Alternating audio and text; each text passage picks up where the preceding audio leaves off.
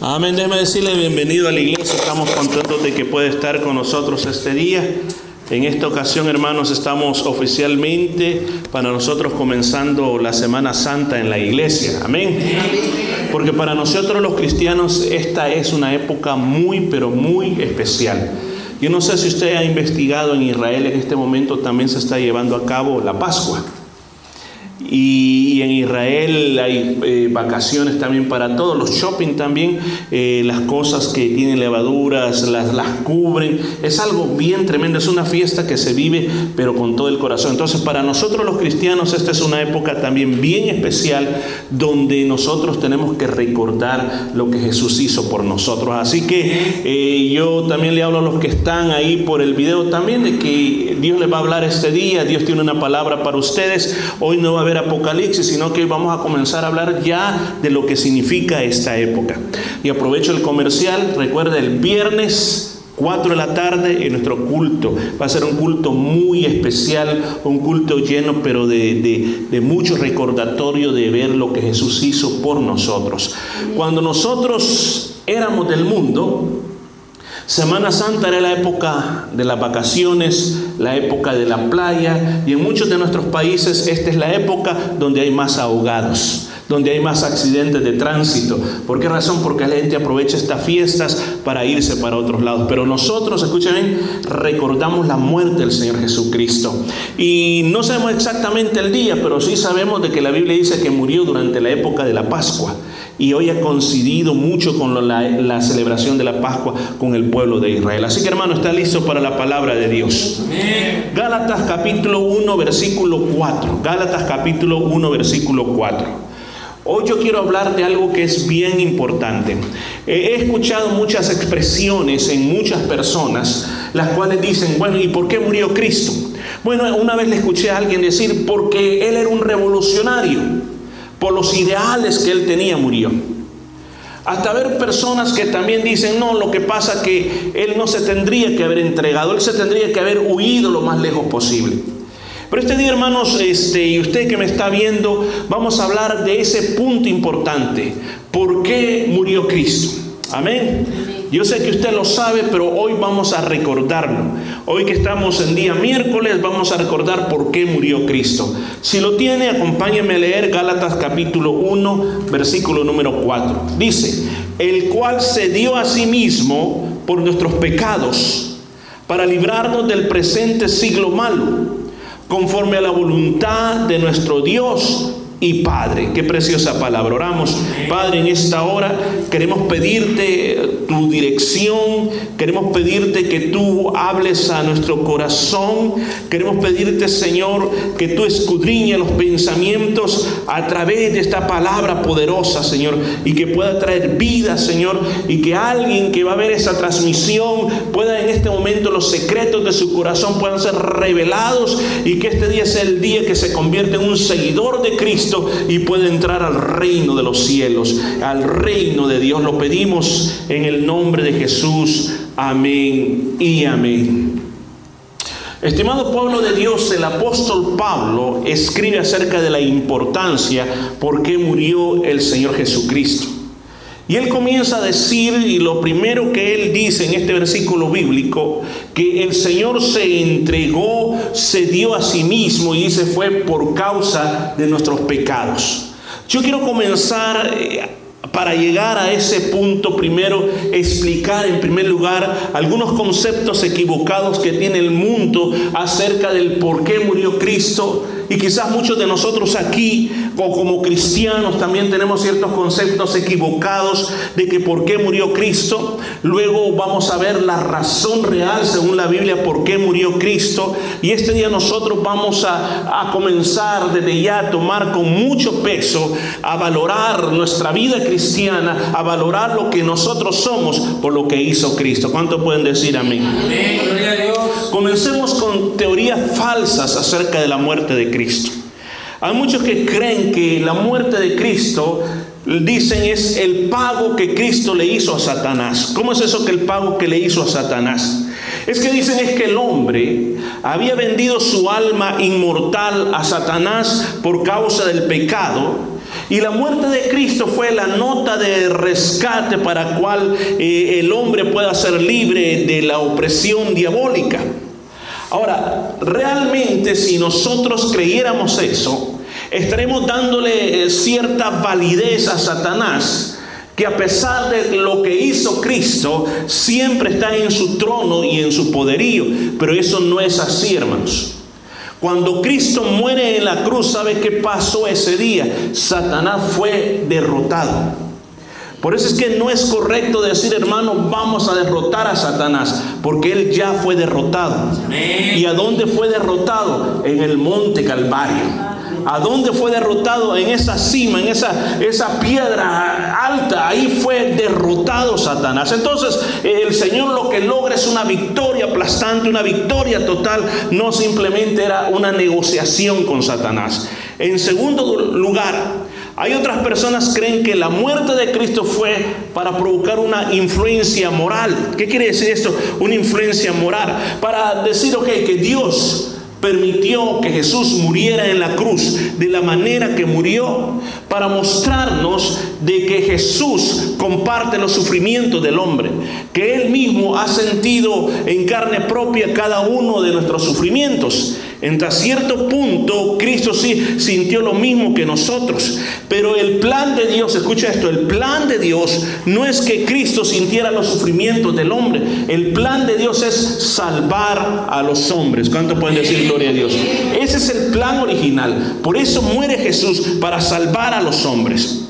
Otra teoría equivocada también es la teoría del ejemplo, que cuando Cristo muere, dicen, Cristo murió para mostrarnos que es bueno entregar la vida por causa de otros, que es bueno sacrificarse por causa de otros, que ese es un gran ejemplo.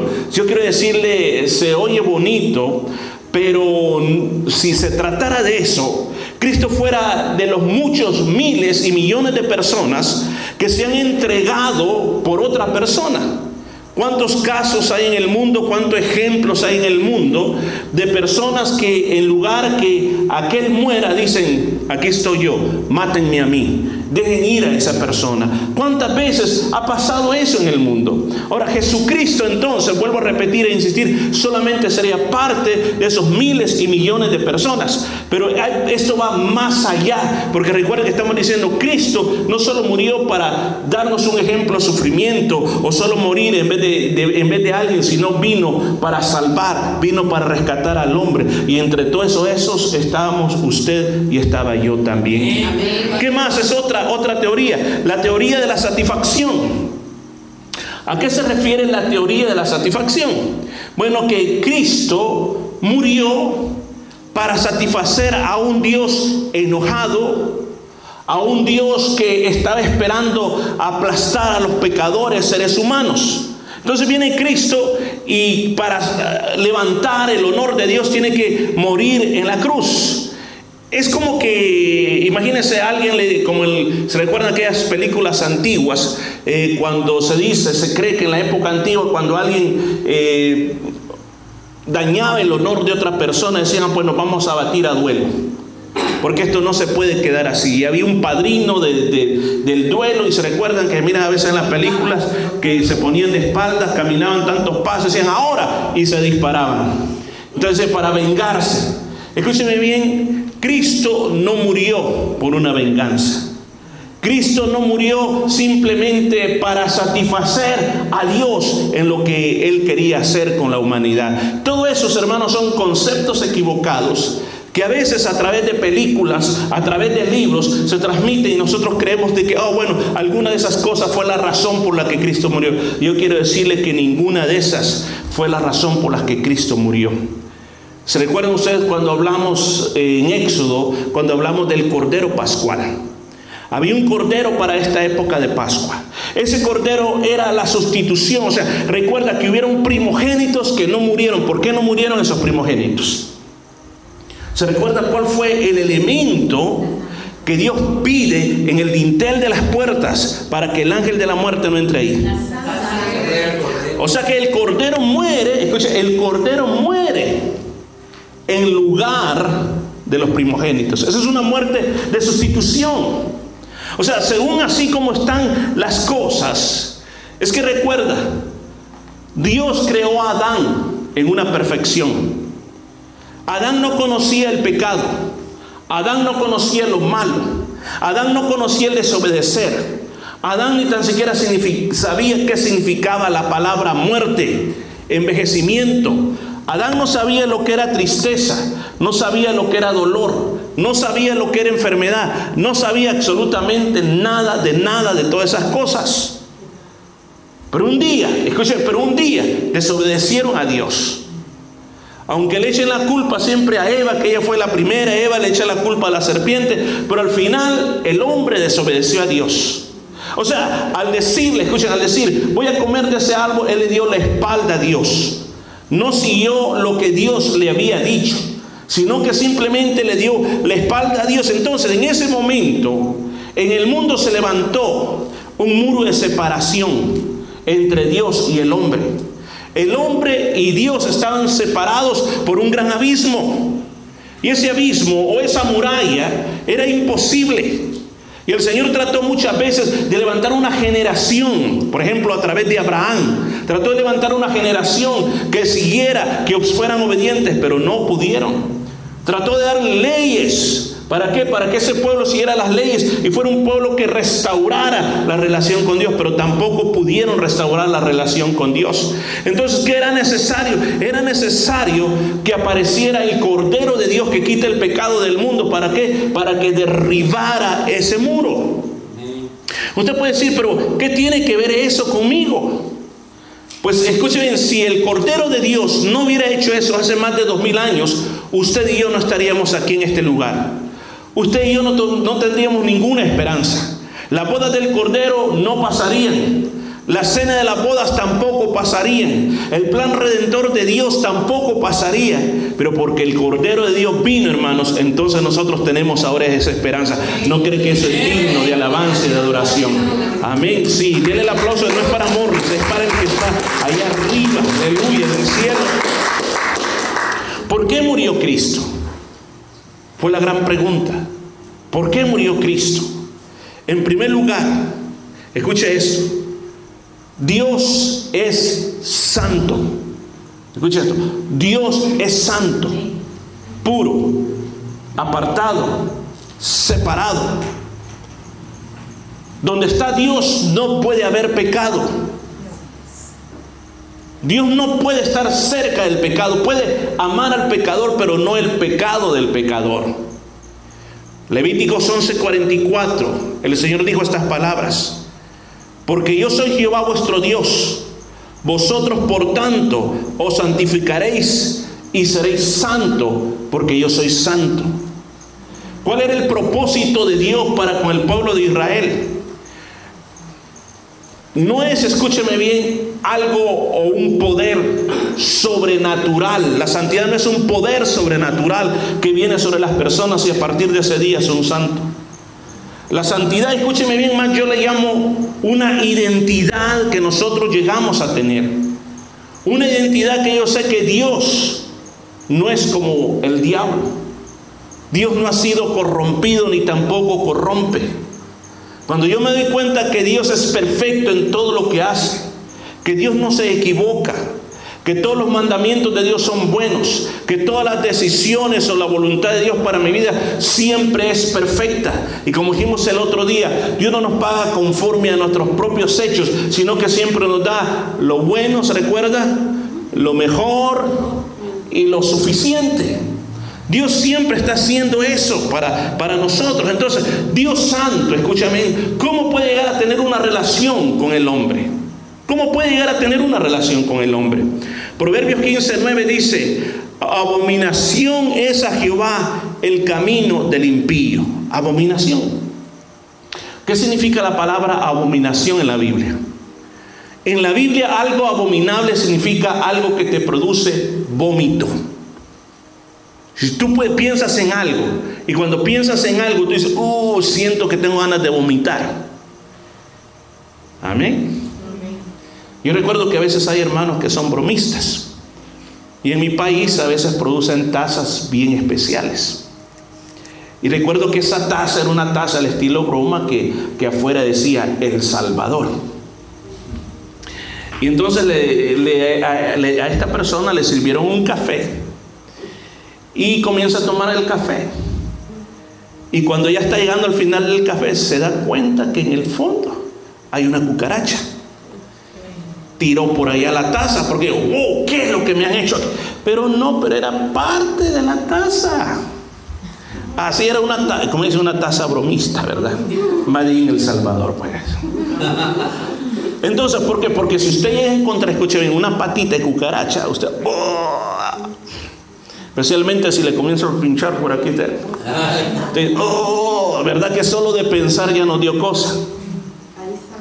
Ahora piense, piense, el pecado para Dios es así.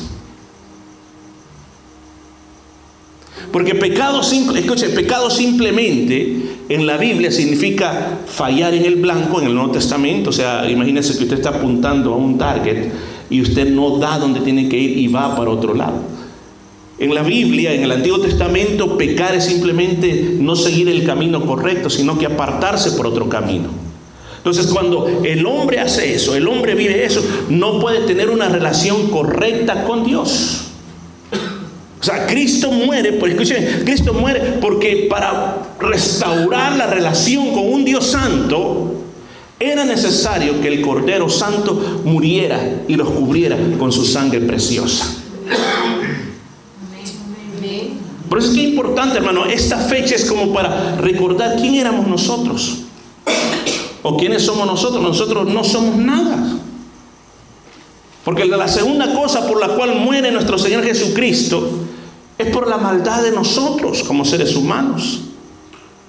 Nuestra naturaleza, nuestra naturaleza común y corriente, la naturaleza que tiene toda persona que no es seguidor de Jesús, que no ha entrado al reino de Dios, que no le ha rendido su vida al Señor, porque aún en dentro de las iglesias hay personas que experimentan este problema. ¿Por qué? Porque no han rendido su vida totalmente al Señor es que nuestra forma de ser naturalmente es apartarse de Dios, ir en rebelión contra un Dios santo.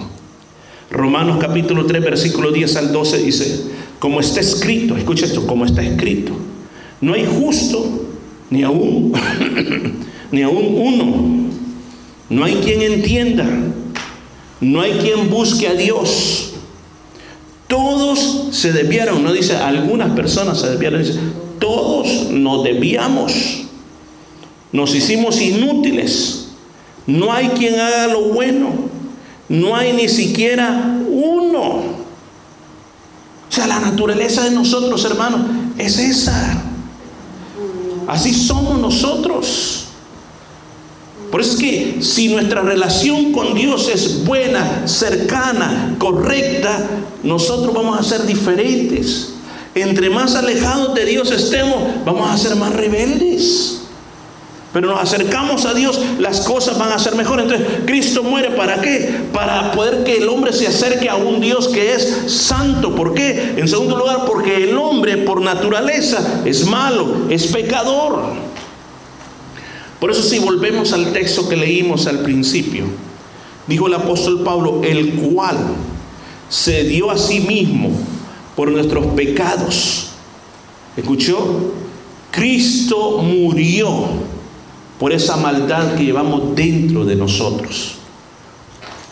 Yo como antes de ser pastor, antes de cualquiera de todo eso, soy hombre. Usted es mujer. Somos seres humanos el pecado siempre va a estar acechando a nuestra puerta. Esta lucha la vamos a llevar hasta el, último día, va a ser el día que muramos. Ahora, pero usted tiene que recordarse que aquí dice la palabra de Dios que Cristo se dio a sí mismo, Él se entregó. ¿Por qué? Por esa naturaleza pecaminosa que nosotros tenemos. O sea, en otras palabras, el Señor dice, yo aquí tengo el remedio para cada uno de ustedes. Yo aquí tengo lo que ustedes necesitan para ser libres de esa naturaleza. Dice, dice aquí la palabra de Dios, para librarnos del presente siglo malo. O sea, el cosmos o el mundo nos ayuda y le alimenta nuestra naturaleza humana para que no nos acerquemos a Dios. ¿Cuántas personas o usted mismo más de alguna vez escuchó el llamado del Señor que le decía, ven a mí, ven a mí? Y usted rechazaba a Jesús. Yo recuerdo aquel hombre que evangelizamos un día y le decíamos, vaya a la iglesia, acérquese a Dios. Y decía, no, porque a mí me gusta bailar. Y si voy a la iglesia, voy a parar de bailar. Y a mí me gusta los sábados por la noche estar en los nightclubs y vivir ese estilo de vida. yo le decía, pero Cristo es mejor. Hay baila en la iglesia. Me decía, pero no es lo mismo, me decía. Entonces le digo, muchas veces así el ser humano en todas las diferentes cosas siempre pone excusas y le pone más valor a las cosas de este mundo. Cristo murió para cumplir la voluntad de nuestro Padre, para que ese Dios santo y usted tenga una buena relación con Él. El escritor del libro de Hebreos dice esto, de que hoy usted y yo nos podemos acercar con toda confianza a Cristo. En el pasado no era así. En el pasado si nosotros íbamos al templo, nosotros podíamos, poder, como gentiles, hubiéramos adorado de lejos al atrio de los gentiles, lo más lejos posible. Porque después venía el atrio, escuchen, después estaba el atrio para los judíos o los israelitas. En ese atrio estaba dividido. Como mujer, usted tenía que estar más lejos. Solo los hombres llegaban más cerca. Ahí donde se ofrecían los sacrificios. Pero dentro del recinto del templo nosotros no podíamos entrar. En el lugar santo podían entrar todos los sacerdotes y ahí ministraban en la presencia del Señor los panes de la proposición, el incensario, todas esas cosas estaban ahí. Pero al lugar santísimo, que era el lugar donde estaba el arca de la presencia de Dios, que era el lugar donde estaba la propia presencia de Dios y el que llegaba ahí llegaba frente a la presencia Dios solo era el sumo sacerdote una vez al año. El escritor de Hebreos dice que por la sangre de Cristo usted y yo podemos entrar directamente a la presencia de Dios. Por eso murió Cristo. Nos dio privilegios nuevos. Privilegios que ahora nosotros nos dirigimos al Padre y entramos con toda confianza y le decimos, papá, como dice la Biblia, que dice, Abba, Abba, como mi papito lindo, aquí me puedo acercar con presencia a ti. Ahora, escúcheme bien, nosotros no solo somos miembros de una iglesia, nosotros no solo porque las iglesias no tenemos el tiquete ni somos el tren para ir al cielo, sino que nosotros lo que necesitamos es a Jesús, convertirnos en seguidores de Jesús, en discípulos de Jesús y entrar al reino de Dios, entender que ser parte de una iglesia no me salva, pero ser parte del reino de Dios eso es lo que a mí me salva. Porque yo entiendo, ahí yo llego a entender cuáles son las prioridades del reino. Y cuando yo entiendo las prioridades del reino, vivo por el reino y para el reino. Por eso murió Jesús. Por eso murió Jesús. Murió Jesús para que hoy usted pueda acercarse con toda confianza y decir, Padre Santo, he pecado, he pecado, Padre. He hecho lo malo, Padre. He hecho tantas cosas detestables, pero ahora vengo delante de tu presencia a través de los méritos de Jesucristo, tu Hijo. El diablo es un acusador y la palabra Satán, eso es lo que significa en nuestro adversario, nuestro opositor, el cual anda detrás de nosotros con todos sus demonios viendo en qué fallamos y cuando lo descubre, llega delante del Padre y dice, mira, ese es aquí, ese es allá, ese es lo otro, ese es aquí, merece el infierno, merece el castigo, merece la destrucción, ¿por qué no la destruís? ¿Por qué le permitís que todavía esté predicando? ¿Por qué le permitís que esté con una Biblia? ¿Por qué le permitís que vaya a la iglesia? ¿Por qué le permitís que todavía levante las manos. Y el Padre dice, porque Él está cubierto con la sangre de mi Hijo Jesucristo. Y Él murió por los pecados de esa persona. Había un corito famoso, es un himno realmente, que siempre en nuestras iglesias, al final de cada mensaje se cantaba. Alguna estrofa. Pecador, ven al dulce Jesús y feliz para siempre serás. Si en verdad le quisieras tener, al divino Señor hallarás. Ven a Él, ven a Él, que te espera tu buen Salvador. Otra estrofa más. Si cual hijo que necio pecó, vas buscando a sus pies compasión, tierno Padre en Jesús hallarás y tendrás en sus brazos perdón. Ven a Él ven a Él. Yo no sé, estimado hermano, cómo está tu relación con Jesucristo esta noche. ¿Qué tan cercano, qué tan lejano estás de nuestro Señor? Pero hoy este día te dice, ven a Él, ven a Él. No quiere decir que vas a recibir a Cristo otra vez más, no, vas a restaurar tu relación con el Señor. Vas a ponerte en orden porque hoy has entendido que Cristo murió para que nosotros ya no vivamos en pecado, para que nosotros vivamos una buena relación con Dios. Para eso murió Cristo. Si vivimos en pecado, quiere decir que no hemos entendido por qué murió Cristo. Usted que me está viendo ahora mismo, yo quiero decirle, Cristo murió por tus pecados. No se trata de cambiar de religión, no se trata de cambiar de iglesia, se trata de abrirle tu corazón a Jesús. Si este día esta palabra te ha llenado tu corazón y quieres hacerlo, ora conmigo de esta manera. Señor Jesús, esta noche te pido perdón por todos mis pecados. Perdóname, amante Señor. Límpiame con tu sangre preciosa. Desde aquí en adelante yo quiero ser tu hijo, porque quiero ser perdonado. A partir de este día en adelante, Señor, yo quiero vivir para ti y solo para ti. En el nombre de Jesús, amén y amén. Póngase de pie, iglesia, vamos a orar nosotros. Y quizás usted en este día quiera levantar una oración en su vida personal, o quizás tenga algún familiar que necesita llegar a los pies de Jesús. Vamos a ponerlo en las manos del Señor.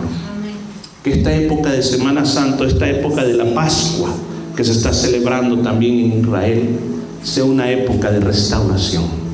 Jesucristo murió en lugar de los pecadores. Ya no tenemos por qué vivir en pecados. Oremos al Señor Padre. Este día estamos delante de tu presencia. Este día estamos delante de ti. Señor, rogamos por toda la iglesia, la congregación que nos está viendo, que esta noche sea una noche de restauración. Si hemos pecado contra ti, hoy te pedimos perdón, porque no podemos vivir en pecado cuando tú ya derrotaste el pecado. Señor, nos sacudimos el polvo, el lodo del pecado y nos cubrimos con, la sangre poderosa del Cordero de Dios porque tú moriste para salvarnos a todos. Gracias Padre poderoso. Gracias Señor eterno, porque este día aún más ponemos a todos nuestros familiares que no te han conocido, para que tú comiences Señor a inquietar el corazón. Que cuando los invitemos a la iglesia este viernes, este viernes a las 4 de la tarde, a celebrar esa muerte que dio vida puedan, Señor, ser inquietados a recibir palabra de Dios. Padre, gracias por lo que estás haciendo y gracias por lo que vas a hacer, bendito sea Jesús. Te adoramos, Padre. Vamos a adorar al Señor. Vamos a adorar a Dios. Adorémosle en esta noche.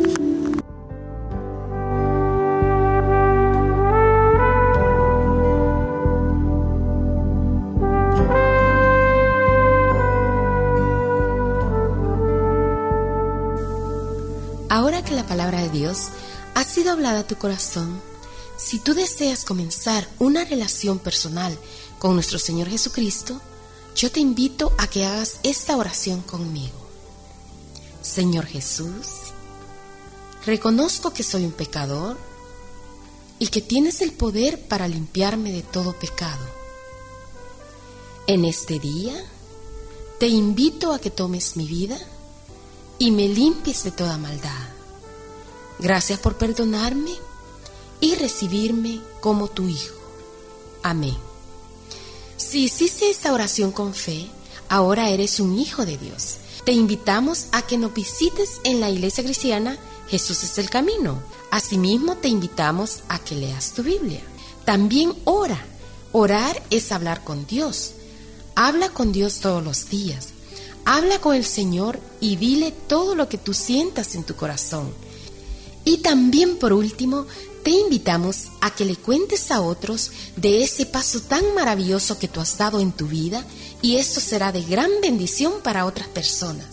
Y ahora queremos darte la bienvenida a la gran familia de Dios, ya que la palabra del Señor nos dice que a todos los que le recibieron, a los que creen en su nombre, les ha dado el derecho de ser hijos de Dios.